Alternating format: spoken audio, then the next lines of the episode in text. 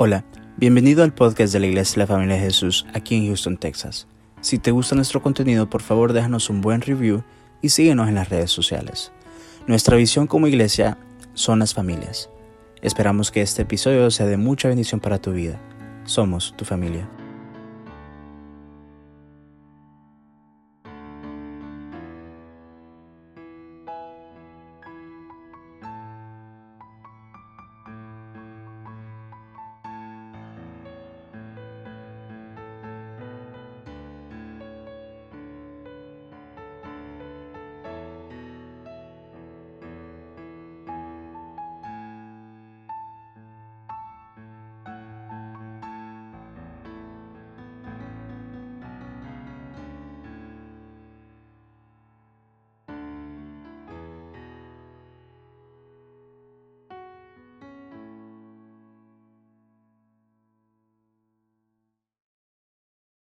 Estamos pasando?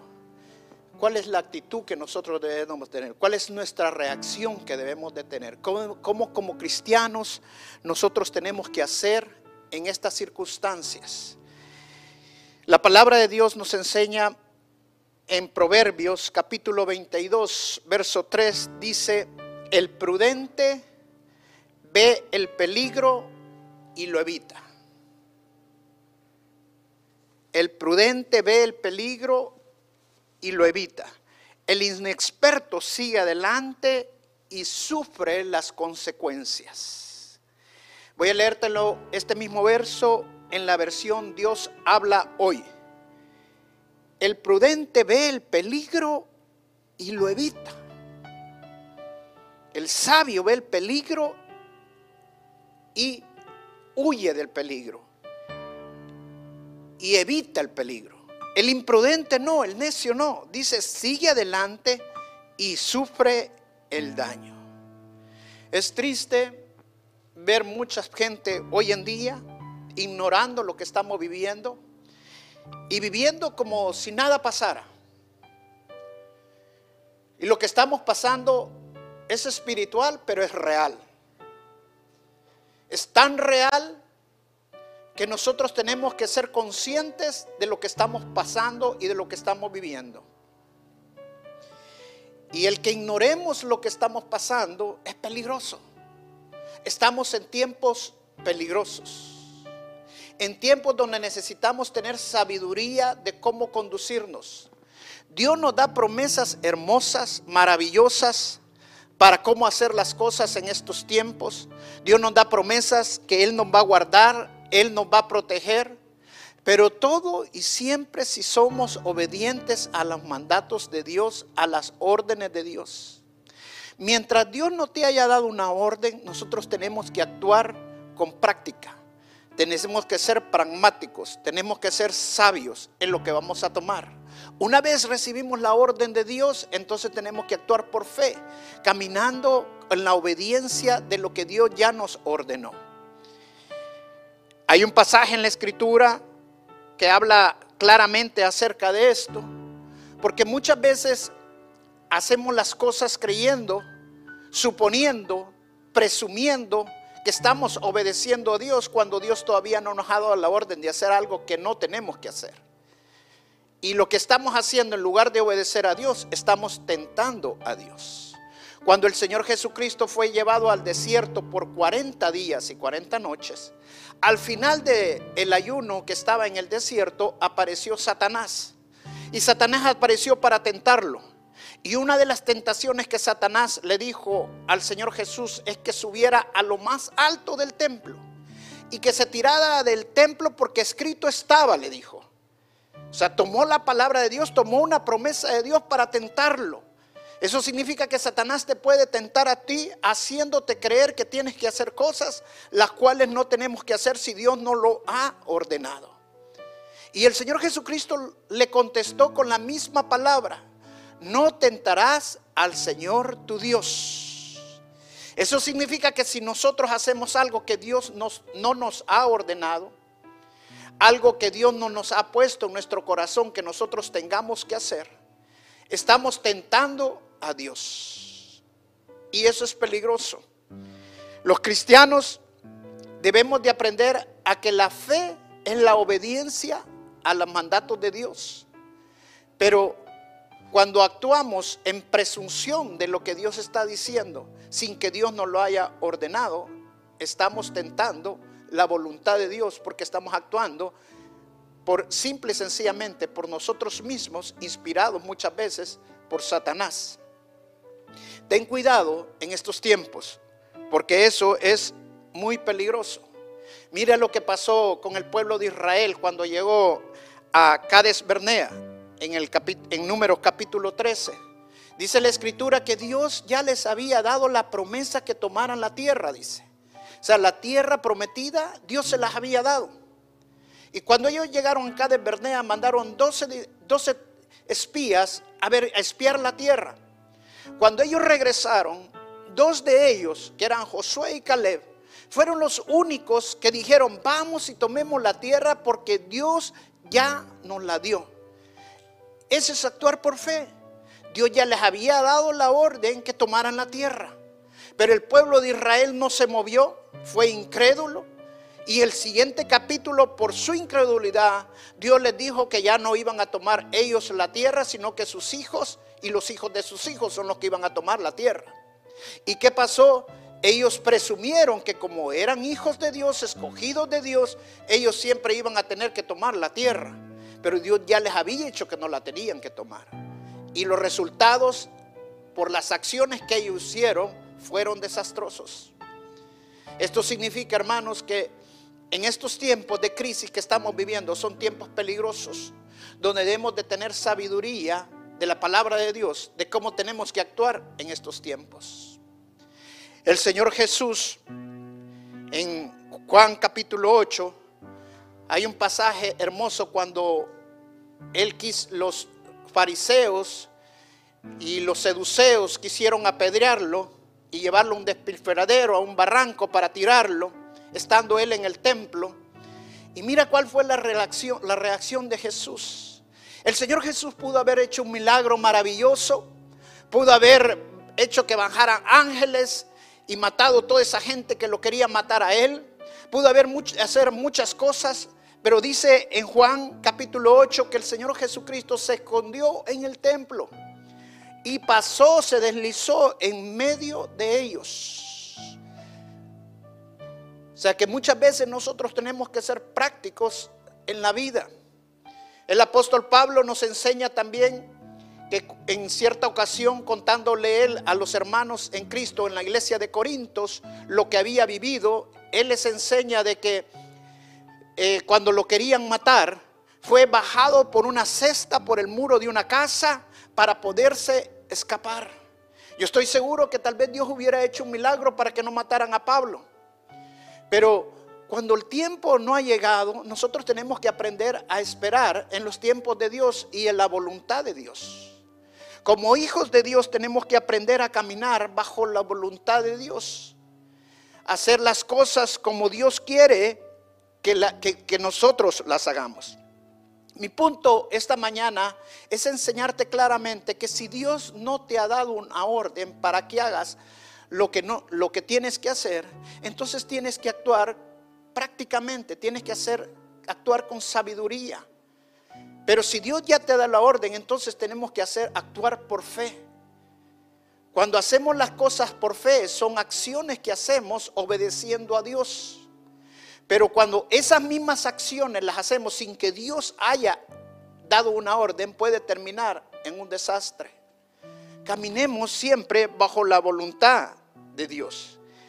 Hay algunas prácticas que los gobiernos y las eh, organizaciones que están al cargo de esta crisis nos están ayudando. Iglesia, hermanos que me están escuchando, este es tiempo de ser sabios y ser prácticos. Si Dios no te ha dado ninguna orden aparte de esto, entonces obedece la orden que están dando nuestros mandatarios. Este es tiempo que tomemos distancia unos con otros. Va a llegar, esto va a pasar, va a llegar un momento que nos vamos a poder abrazar, nos vamos a poder besar entre hermanos. Pero este no es el momento. Este es el momento de tener, lo están recomendando que mantengamos una distancia de seis pies entre uno y otro. Es importante que lo mantengamos. Que evitemos las aglomeraciones, que evitemos donde hayan más de 10 personas congregadas, que evitemos los eventos y las fiestas donde hayan más de 10 personas, aunque sean cumpleaños de la familia. Son tiempos peligrosos donde debemos de hacer, tener mucha sabiduría, donde debemos de actuar sabiamente y prudentemente. Recuerda que nosotros somos luz y debemos de hacer las cosas como lo están haciendo nuestros mandatarios. Están recomendando que usemos las mascarillas. Muchas personas no tienen mascarillas porque están bastante escasas, pero se pueden hacer. Estaba viendo que sí, estaba sacando instrucción cómo se hacen las mascarillas. Yo me he hecho varias a través de YouTube con eh, papel toalla doble y con hule y funcionan perfectamente. Gracias a Dios último pudimos conseguir algunas mascarillas. También puedes usar guantes. Los guantes sí hay todavía disponibles en las tiendas. Eh, tienes que lavarte las manos continuamente. Estaba viendo un video de un doctor muestra que debemos de hacer gárgaras continuamente de sal o de eh, baking soda. Es perfecto lo que te recomiendo es que sigas las instrucciones que las autoridades nos están dando y que te puedan ayudar a evitar un problema en medio de esta crisis. Hay dos cosas que debemos de evitar en esta crisis. Son los dos extremos. Una es que nosotros nos vayamos a un extremo creyendo porque somos hijos de Dios, nada nos va a pasar. Y recuerda que nosotros mientras estemos en este cuerpo, este cuerpo es endeble. Debemos de confiar en Dios. Pero mientras estamos en este cuerpo, vamos a sufrir las mismas consecuencias que el mundo va a sufrir. Entonces nosotros también tenemos que aprendernos a cuidar porque gemimos igual que toda la creación. Va a llegar un momento que vamos a estar con cuerpos glorificados, entonces va a ser totalmente diferente. Pero mientras no estemos con esos cuerpos glorificados, nosotros tenemos que ser prudentes y sabios. El prudente ve el peligro y lo evita. El necio, el imprudente, lo sigue y sufre las consecuencias. El otro extremo que debemos de evitar es el pánico, el miedo. Hermano, en medio de esta crisis debemos de ser prudentes, pero también debemos de llenarnos de fe para confiar en Dios, que Dios nos va a proteger, que Dios nos va a guardar, que Dios nos va a cuidar no llenarnos de miedo, sino que nosotros no vamos a reaccionar como el mundo reacciona. Vamos a reaccionar confiados, en paz, en, gozo, en medio de estas circunstancias. Y yo te propongo que leas este verso, estos versos del Salmo 27, del verso 1 al verso 5. Mira cómo dice la palabra. El Señor es mi luz y mi salvación. ¿A quién temeré? Dice. Mientras el Señor sea tu luz y tengas la confianza en Él, ¿por qué vas a tener miedo? El hecho que seas prudente no significa que tengas miedo, porque tu confianza siempre está en el Señor. El Señor es el baluarte de mi vida, de mi vida. ¿Quién podrá amedrentarme? Cuando los malvados avanzan contra mí para devorar mis carnes, cuando mis enemigos y adversarios me atacan, son ellos los que tropiezan y caen. Mire, está escrito por el rey David. El rey David se escondió, el rey David prudente, pero cuando lo querían ya atrapar, ellos mejor caían. O sea, Dios siempre lo estaba protegiendo. Luego dice, aun cuando un ejército me asedie, no, temeré mi, no temerá mi corazón. Aun cuando una guerra estalle contra mí, yo mantendré la confianza. Esto que estamos viviendo indiscutiblemente es una guerra, es una guerra espiritual, porque todas nuestras luchas no son contra carne ni sangre, sino que son contra huestes, principados y potestades. Entonces nosotros vamos a confiar que Dios nos va a guardar, van a caer mil a nuestra izquierda y diez mil a nuestra derecha, pero a nosotros no nos va a tocar porque Dios nos va a dar la inmunidad. Pero tenemos que aprender a ser sabios, a ser prudentes en medio de esto. Y dice el verso 4, a una sola cosa le pido al Señor y es lo único que persigo, habitar en la casa del Señor todos los días de mi vida para contemplar la hermosura del Señor y crear y recrearme en su, en su templo. ¿No te parece esto maravilloso, especialmente en estos tiempos que no nos podemos congregar en la casa del Señor, donde debemos de pedirle al Señor que lleguen los tiempos de vamos a recrearnos en su casa, en sus atrios, para contemplar su hermosura, para poderlo alabar, para poder tener coinonía con nuestros hermanos? Y dice el verso 5, porque en el día de la aflicción, Él me resguardará en su morada al amparo de su tabernáculo me protegerá y me pondrá en alto sobre una roca. Hermanos, Dios nos va a honrar si nosotros lo honramos a Él. Si nosotros somos prudentes, si somos sabios, si confiamos en la protección divina y en la inmunidad divina que Dios nos da a cada uno de nosotros. Si te estás llenando de pánico, si te estás llenando de ansiedades, de depresiones, de desánimo, confusión, yo te invito a que pongas tus pensamientos en el Señor, como dice Isaías. Dice que pongamos nuestros pensamientos en Dios y Él nos va a dar completa paz. La paz de Dios viene de tener nuestros pensamientos en sus promesas. Yo creo que la crisis que estamos viviendo es porque Dios quiere que lo busquemos. La crisis que estamos viviendo en estos momentos es simple y sencillamente esta pandemia es porque Dios está haciendo un llamado de atención a su pueblo, un llamado de atención al mundo, porque esto no solamente es de los Estados Unidos, esto está pasando en todas las partes del mundo. Dios está llamando la atención del mundo. Eso significa que Dios quiere que nosotros volvamos nuestro rostro a Él. Eso significa que el mundo se estaba apartando cada vez más y más de Él. Y estos son solamente llamados de atención que Dios está haciendo a ti, a mí y al resto del mundo para que realmente nos arrepintamos, para que realmente nos humillemos donde Él, para que verdaderamente lo empecemos a buscar a Él en estos momentos. Esto pasaba con el pueblo de Israel también.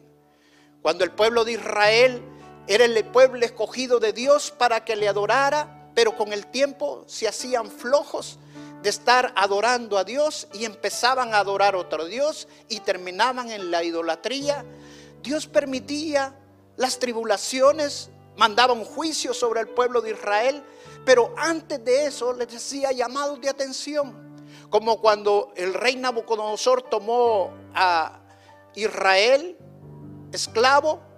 Ocho años antes de eso, Jerusalén había sido atacado y su rey, Joaquín, había sido tomado esclavo. Ese era un llamado de atención para el pueblo, para ponerle atención en su corazón de voltear otra vez a Dios.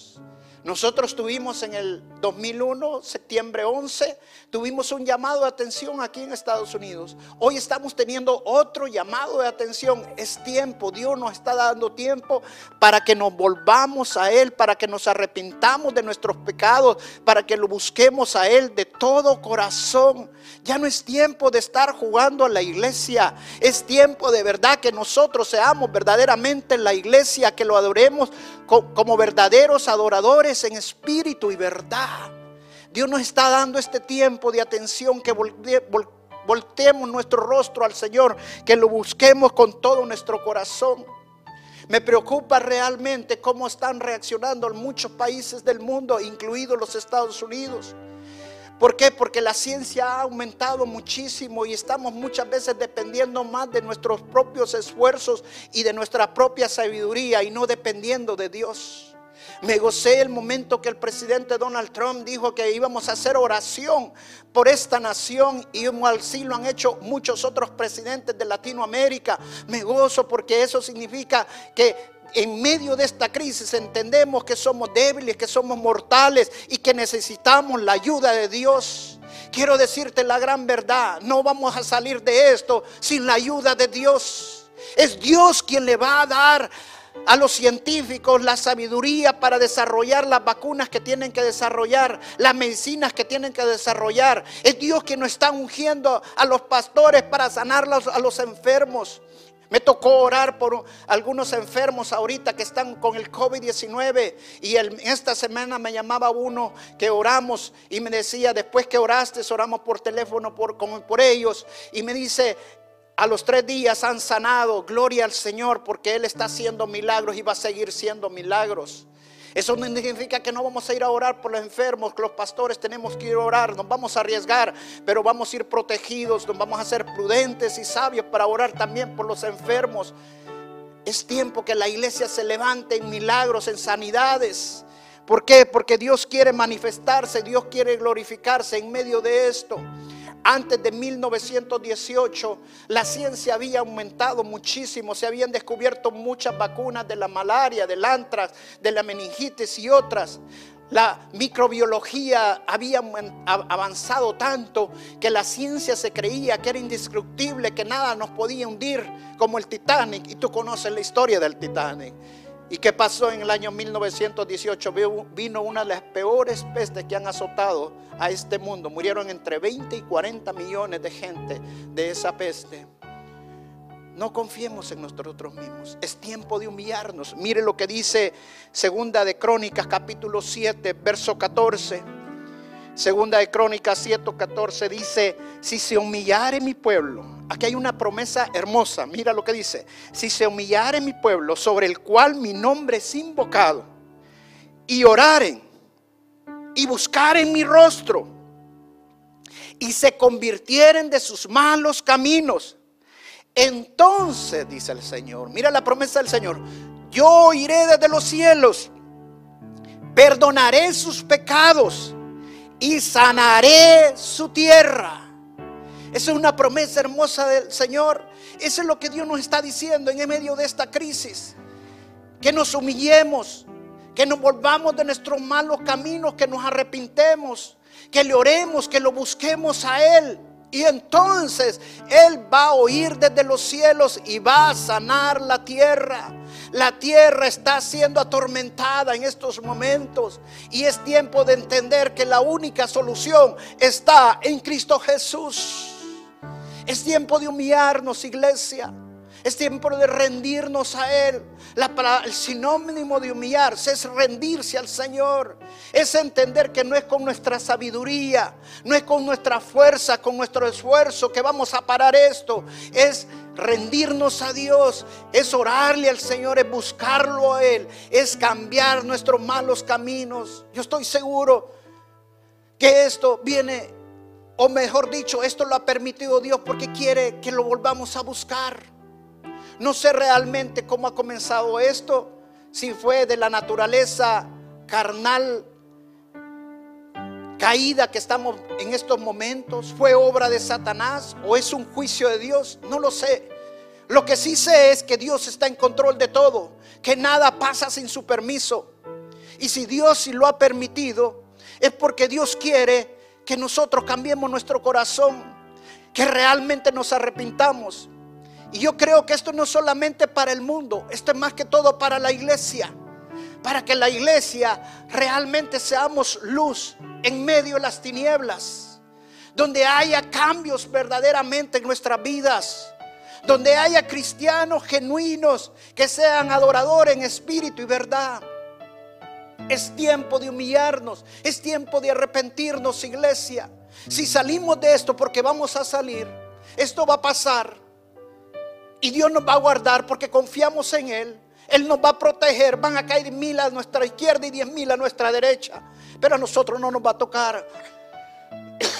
si confiamos en el Señor y salimos de esto como lo creemos que vamos a salir ¿De qué va a servir si no nos salimos arrepentidos de todo esto? ¿De qué va a servir? Otra cosa que te quiero dejar en tu mente y tu corazón, no solamente es con oración que vamos a cambiar esto, es con humillación y arrepentimiento, además de la oración. Que sirve desear y desear y pedirle y pedirle a Dios, pero no hay cambios en nuestras vidas. Estamos llegando en los tiempos donde los predicadores tenemos que empezar a hablar del pecado claramente, porque nos hemos apartado de la enseñanza clara que nos da la escritura. Iglesia, hermano que me estás escuchando, te lo digo de todo corazón,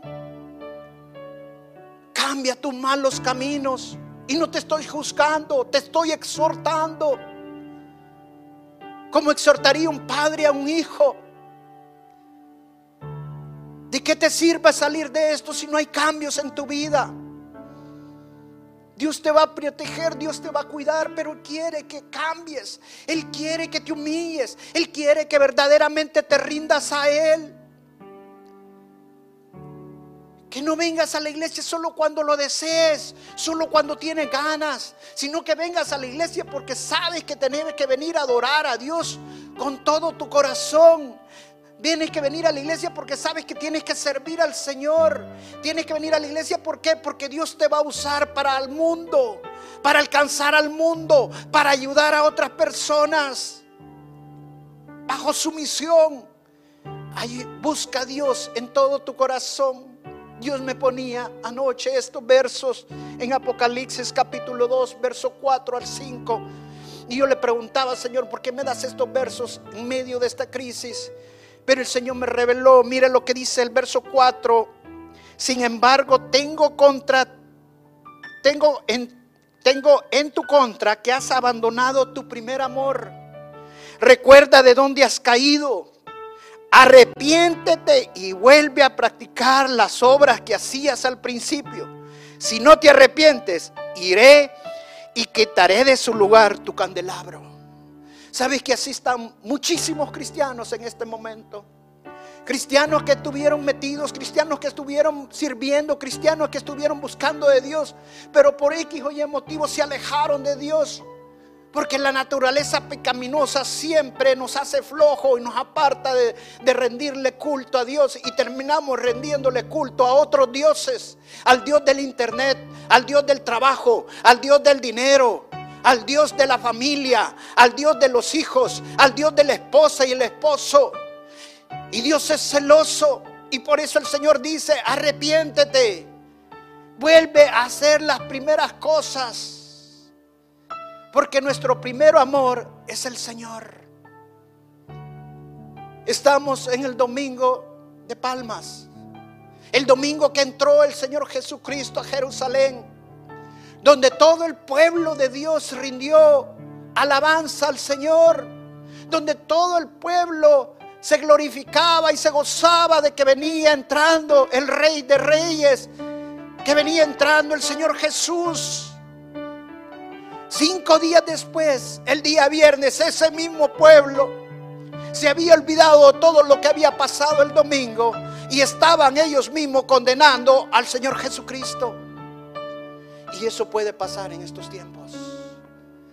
Que mucha gente no va a tener una humillación, sino que simple y sencillamente va a sentir un remordimiento Dios no quiere un remordimiento. Dios quiere un arrepentimiento, una humillación genuina de tu corazón. Porque cuando hay remordimiento, vas a salir buscando de Dios, pero con el tiempo te vas a volver a olvidar del Señor. Porque van a haber circunstancias en esta vida cristiana, en este mundo evangélico, en este mundo del Señor difíciles. Pero cuando tenemos a Dios en nuestro corazón, nada ni nadie nos apartará de buscar el amor del Señor. Eso es lo que quiero dejarte.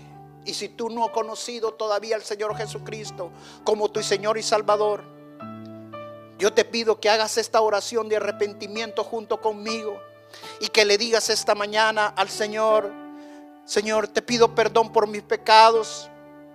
Te pido perdón, Señor, por mis malas decisiones, por mis malos pensamientos. Me arrepiento de todos y cada uno de ellos. Y creo fielmente que tú moriste en la cruz del Calvario y que resucitaste al tercer día y ahora estás sentado a la derecha de Dios Padre. Y te recibo en mi corazón como mi Señor y Salvador. Si tú has hecho esta oración junto conmigo, yo declaro que tú eres un hijo de Dios ahora. Porque esa es la promesa que el Señor nos da, que somos hijos de Dios. Y si tú estabas apartado del Señor, si te agarró esta crisis en momentos que estabas lejos del Señor, por cualquier circunstancia, el trabajo no te daba tiempo, la familia no te daba tiempo, o otra, o X, Y circunstancia, pídele perdón al Señor y di conmigo también esta oración. Te pido perdón, Señor, porque conociéndote, Señor, me aparté. Sabiendo de ti, Señor, y sabiendo cuán grande es tu amor y tu misericordia, me he apartado, pero me arrepiento, Señor. Quiero volver a mi primer amor, Señor. Quiero volver a hacer las primeras cosas que empecé a hacer. Ayúdame, por favor, Espíritu Santo. Ayúdame. Y que no sea este un remordimiento, Señor, sino que sea verdaderamente una humillación y un genuino arrepentimiento en mi vida.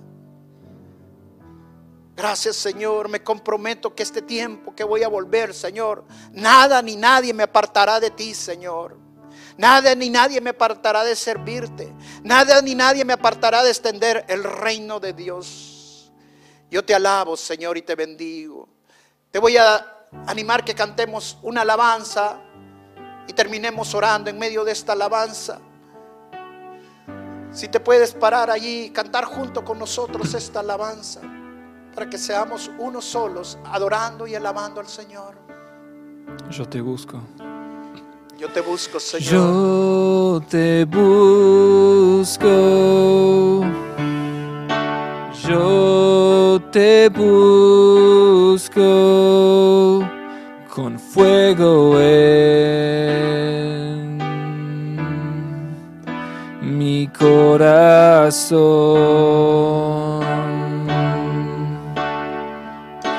Yo te busco,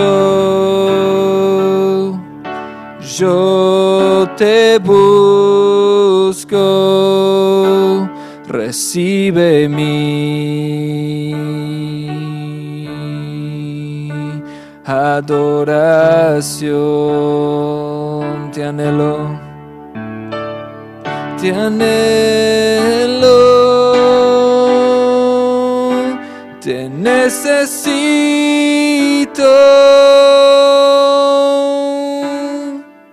te amo más que a mi ser. Te anhelo, te necesito.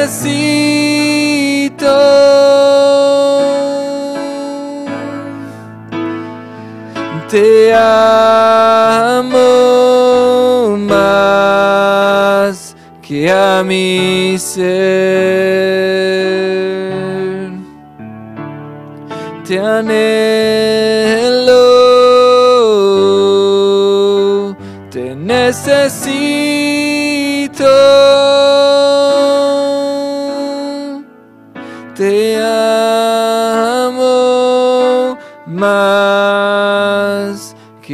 Mi ser. Sí, Señor.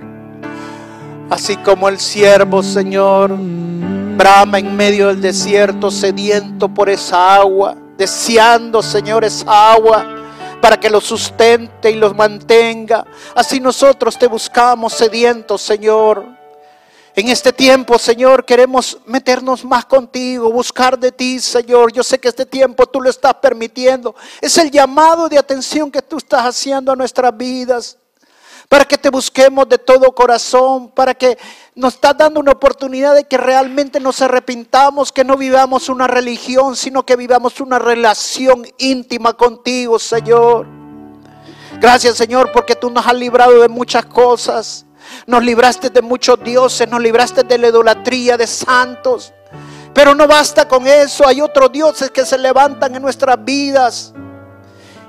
Y es necesario que dejemos todos esos dioses y que solamente te busquemos a ti, Señor. Que te pongamos a ti como primero, Señor. Queremos volvernos de nuestros malos caminos a seguirte a ti. Dile esta mañana. De querer dejar esos malos caminos, la carne débil, pero si tú decides comprometerte con el Señor y buscarlo, el Espíritu Santo te va a dar las fuerzas, el Espíritu Santo te va a guiar, el Espíritu Santo te va a sostener y Él te va a animar a que sigas adelante y te va a llevar por el camino angosto, el camino que muchas veces no queremos llevar, que es difícil, pero que vale la pena llevarlo. Gracias hermano. Y una vez más te digo, sé prudente en estos tiempos. Si no tienes otra orden clara de Dios, sé sabio, sé práctico, sé prudente. Es tiempo de someternos a las autoridades. No nos hemos dejado de congregar porque están atacando a la iglesia. No, esa es mentira de Satanás. Es una presunción que estamos tomando y que Satanás nos está queriendo tentar. No hay ningún ataque contra la iglesia. Esto es general. No estamos dejando congregar únicamente para salud de la iglesia. Los pastores tenemos que ver por la salud de la Grey. Y por eso estamos haciendo el esfuerzo de llevar estos cultos en línea para cada uno de mis hermanos. Gracias te damos, Señor, por la sabiduría que tú nos das, Señor. Gracias, Señor, por la revelación que tú nos das día a día, Señor. Y te pido que guardes cada hogar, cada casa, Señor, porque en ti confiamos que cuando viene el día de la aflicción, tú nos vas a guardar, tú nos vas a cuidar, Señor, porque en ti confía nuestro corazón. Gracias hermanos, te damos y bendecimos tu vida. Toda la honra y la gloria es para nuestro Señor Jesús. Amén y amén. Dios te bendiga, hermano.